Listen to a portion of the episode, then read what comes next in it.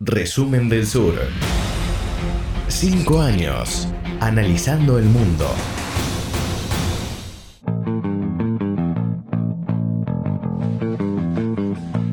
Ahora sí, nos vamos a meter en la, lo que va a pasar en Bolivia este año. Este año hay elecciones en Bolivia, el proceso boliviano es un proceso muy interesante y vamos a conversar con Alfredo Rada, que es ex ministro de la Presidencia y viceministro de Coordinación de los Movimientos Sociales de Bolivia, movimientos sociales que tienen un rol muy importante en el proceso boliviano. Alfredo, ¿qué tal? ¿Cómo le va? Buenos días.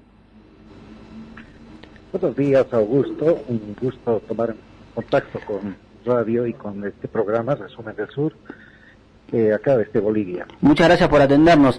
Em, antes de meternos en la cuestión electoral y cómo viene la campaña y qué es lo que se juega Bolivia en las próximas elecciones, Alfredo, lo que me gustaría preguntarle es un poco del rol de los movimientos sociales. Usted es eh, viceministro de coordinación de los movimientos sociales y la verdad que han cumplido una función importante ¿no? en estos años de Evo en la presidencia.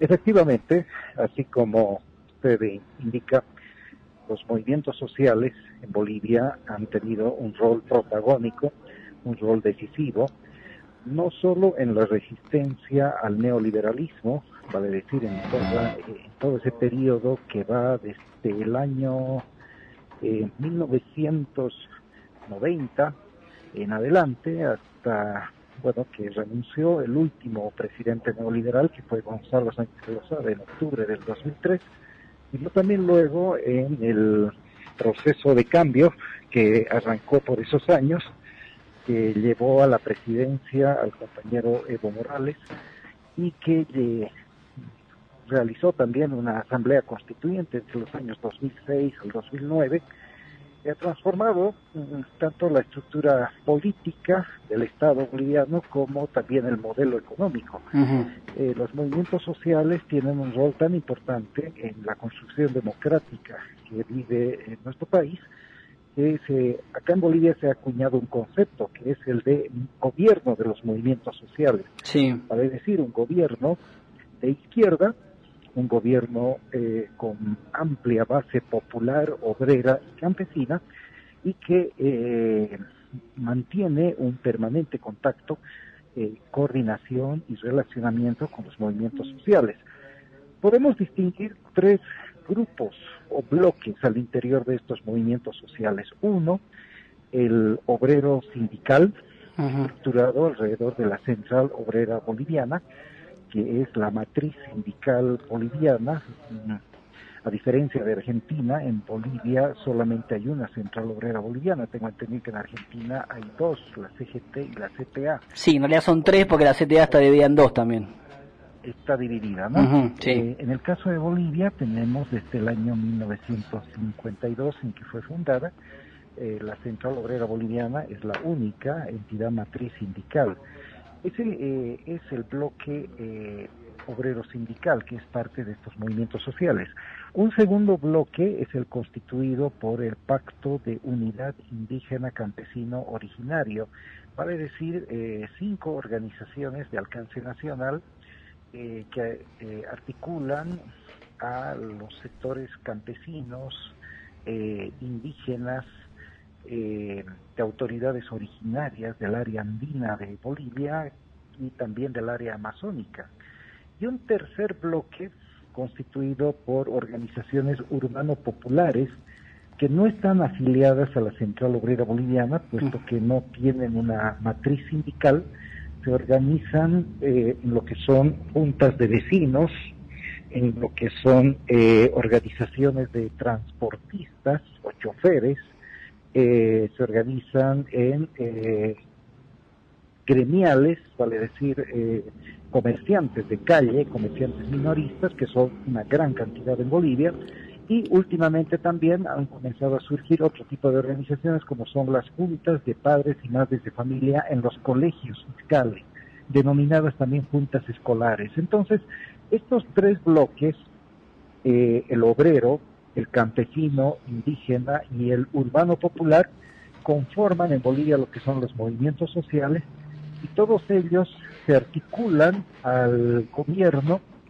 eh, al punto que eh, el gobierno ha asumido el concepto de que eh, hay que convertir la demanda social proveniente de estos sectores en política pública y eso es lo que se ha estado haciendo en los últimos 13 años.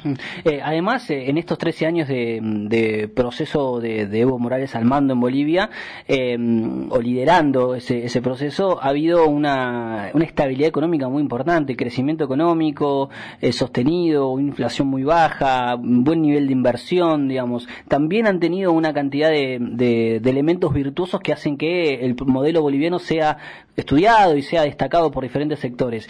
¿Cómo, cómo encara eh, todo este proceso liderado por Evo, conformado por movimientos sociales, tienen diferentes sectores eh, eh, integrados este, hace tantos años, esta campaña electoral, Alfredo? ¿Cómo, cómo, cómo la, ¿Cuál es el análisis político que hace de lo que se viene en términos electorales en Bolivia? Bueno, la clave de esa estabilidad económica que usted menciona que ha sido destacada a nivel internacional, eh, tiene que ver con los procesos de nacionalización. El excedente económico eh, producido en varios sectores, como son los hidrocarburos, minería, eh, telecomunicaciones, transportes, en fin. En todos estos sectores se han producido procesos de nacionalización que han permitido que el excedente económico que antes salía del país se quede en Bolivia con ello han aumentado los ingresos fiscales, se ha producido un boom de la inversión pública. La inversión pública a su vez se ha convertido en el motor de la estabilidad y el crecimiento económico y ello explica los buenos resultados en cuanto a políticas sociales. Estamos hablando de un modelo económico que combina estabilidad, crecimiento económico con redistribución del ingreso a través de políticas sociales. Entonces, eh, esa es la clave, esa es la clave del modelo económico boliviano. Ahora bien, eh, nosotros estamos encarando esta campaña electoral que va a culminar el 20 de octubre eh, de este año con la elección nacional, precisamente mostrando las virtudes de este modelo económico y también político que, eh, bueno, pues durante 13 años ha cambiado la fisonomía del país, pero también corrigiendo algunos errores que se han estado cometiendo errores que tienen que ver con, eh, bueno, pues temas puntuales, como son, por ejemplo, eh, algunos casos de corrupción que se han descubierto y que, eh, bueno, bajo la consigna de cero tolerancia a la corrupción, el gobierno está encarando, está procesando en la vía judicial como corresponde.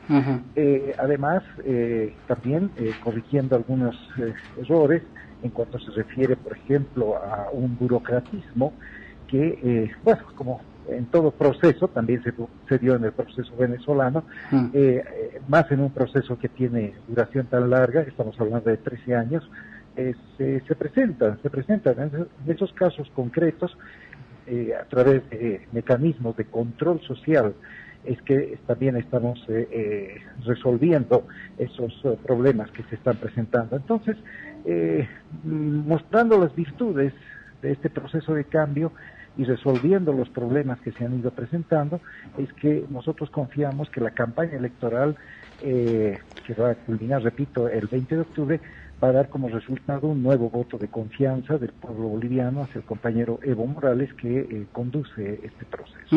¿Cómo analiza la, situación de, la región, digamos? Eh, porque Bolivia tiene que afrontar su propio proceso, tiene que, eh, digamos, hay chance que Evo pueda, pueda seguir y pueda ser reelecto otra vez en, Bolivia, pero alrededor está, bueno, Macri gobernando Argentina, está Bolsonaro en Brasil, que si bien Evo se ha llevado bien y ha tenido relaciones, eh, buenas relaciones comerciales y diplomáticas con estos países. De hecho, eh, estuvo presente en la asunción de Bolsonaro en, el primero de enero, Evo Morales. Eh, pero ¿cuál es el análisis de, afecta, puede llegar a perjudicar al, al proceso que lleva adelante Bolivia, al proceso electoral, lo que está pasando con los países vecinos?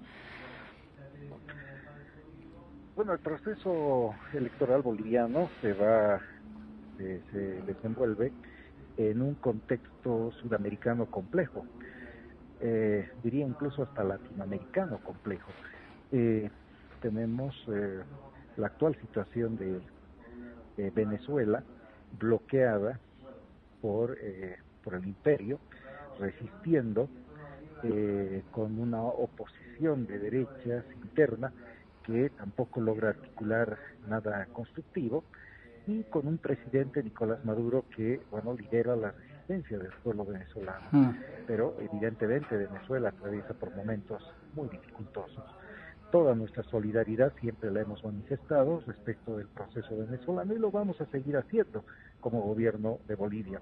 En cuanto a otros países, sí, eh, en el último tiempo hay un avance de las fuerzas de derecha eh, que han llegado a constituirse en gobierno en algunos lugares, pero también eh, observamos que en países como Brasil o en la propia Argentina, eh, sus propias organizaciones sociales pues eh, resisten políticas de restauración del neoliberalismo que se están efectuando en sus respectivos países. Nosotros siempre hemos confiado en la fuerza de los pueblos, en la fuerza de los movimientos sociales y bueno, eh, vemos que eh, también en países eh, como Argentina, Uruguay, la propia Bolivia, vamos a tener procesos electorales en, en octubre próximo y habrá que ver cuáles son los resultados que, eh, bueno, en base a esos resultados puede que cambie un poco el escenario eh, coyuntural sudamericano. Ujú. Eh, entonces, eh, observamos, sí, con mucha atención estos, estos procesos políticos que se están dando en países vecinos, aunque eh, la relación con esos países es de Estado a Estado, vale decir. Tenemos relaciones entre el Estado boliviano y el Estado argentino, entre el Estado boliviano y el Estado brasileño, eh, y así con todos los países de la región, eh, y esas relaciones, por supuesto, se van a mantener. Eh, Alfredo, muchas gracias por estos minutos con Resumen del Sur. Eh, ojalá que volvamos a, a conversar en algún momento. Con todo gusto, con todo gusto. Y bueno, un aprovecho para mandar un saludo a, a todos los argentinos y argentinas que escuchan esta radioemisora, pero también a los bolivianos, que son bastantes, que viven Sí. en Argentina y que bueno, siempre están pendientes de lo que ocurre en su país. Muchas gracias, un abrazo.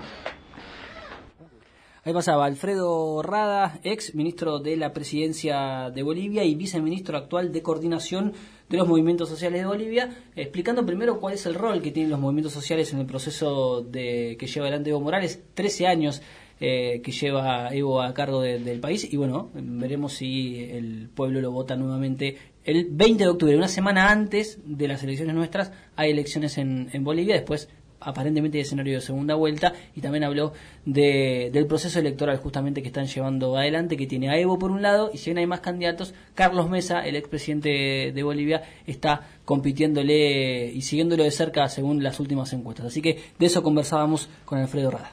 Resumendelsur.com